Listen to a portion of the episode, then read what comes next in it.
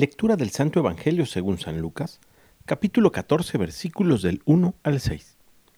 Un sábado Jesús fue a comer a casa de uno de los jefes de los fariseos, y estos estaban espiándolo.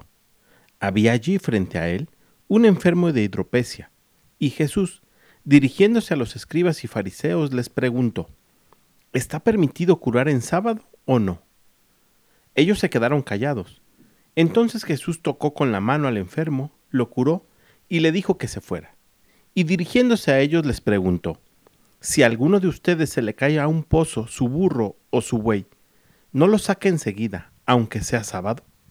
Y ellos no supieron qué contestarle. Palabra del Señor. Tomando como punto de partida el ejemplo que pone Jesús, ¿te has puesto a pensar en cuántos pozos has caído? De algunos tú solo has podido salir, pero hay otros en los que en lugar de salir, hacemos más grande el hoyo en el que estamos. Buscamos muchas alternativas para salir adelante y no podemos. ¿Por qué no voltear a ver ahora a Jesús y decirle, ayúdame a salir de este pozo en el que me he metido? O yo te invito en el nombre de Jesús a que te pongas a pensar por un momento en ese problema del que no puedes salir y que ahora pongas a Jesús en primer lugar.